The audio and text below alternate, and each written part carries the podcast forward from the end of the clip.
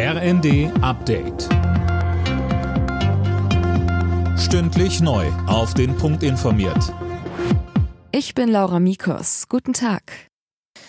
Wie viele Leopardpanzer hat Deutschland und wie viele könnten an die Ukraine abgegeben werden? Diese Fragen sorgen gerade für reichlich Wirbel. Und Medienberichte dazu bringen die Bundesregierung in Erklärungsnot. Sönke Röhling, da gibt es doch zwei recht überraschende Nachrichten. Ja, zum einen heißt es, dass so eine Liste schon im Mai erstellt wurde.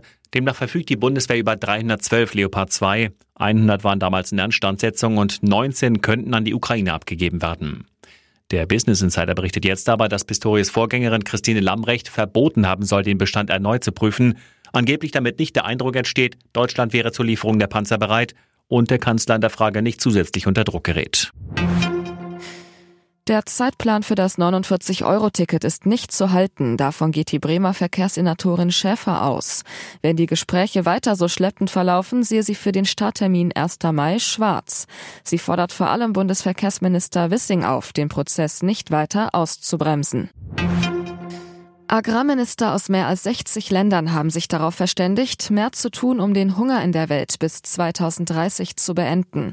Bundeslandwirtschaftsminister Özdemir sagte, dafür müssten Kleinbauern vor allem in südlichen Ländern stärker unterstützt werden und weniger Lebensmittel verschwendet werden.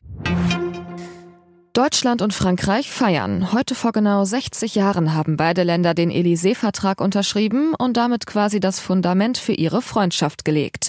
Aus diesem Grund reist Kanzler Scholz heute mit seinem Kabinett nach Paris, Fabian Hoffmann. So sieht's aus. Dort kommt dann der deutsch-französische Ministerrat zusammen. Dabei geht's etwa um die Zusammenarbeit bei europäischen und wirtschaftspolitischen Fragen, außerdem um den Krieg in der Ukraine. Deutschland und Frankreich waren sich zuletzt in vielen Punkten nicht wirklich grün, etwa beim EU-Gaspreisdeckel oder auch in Verteidigungsfragen. Verteidigungsfragen. Eigentlich sollte sich die deutsch-französische Ministerrunde bereits im Oktober treffen. Das Ganze wurde aber verschoben, offenbar weil die Differenzen zu groß waren.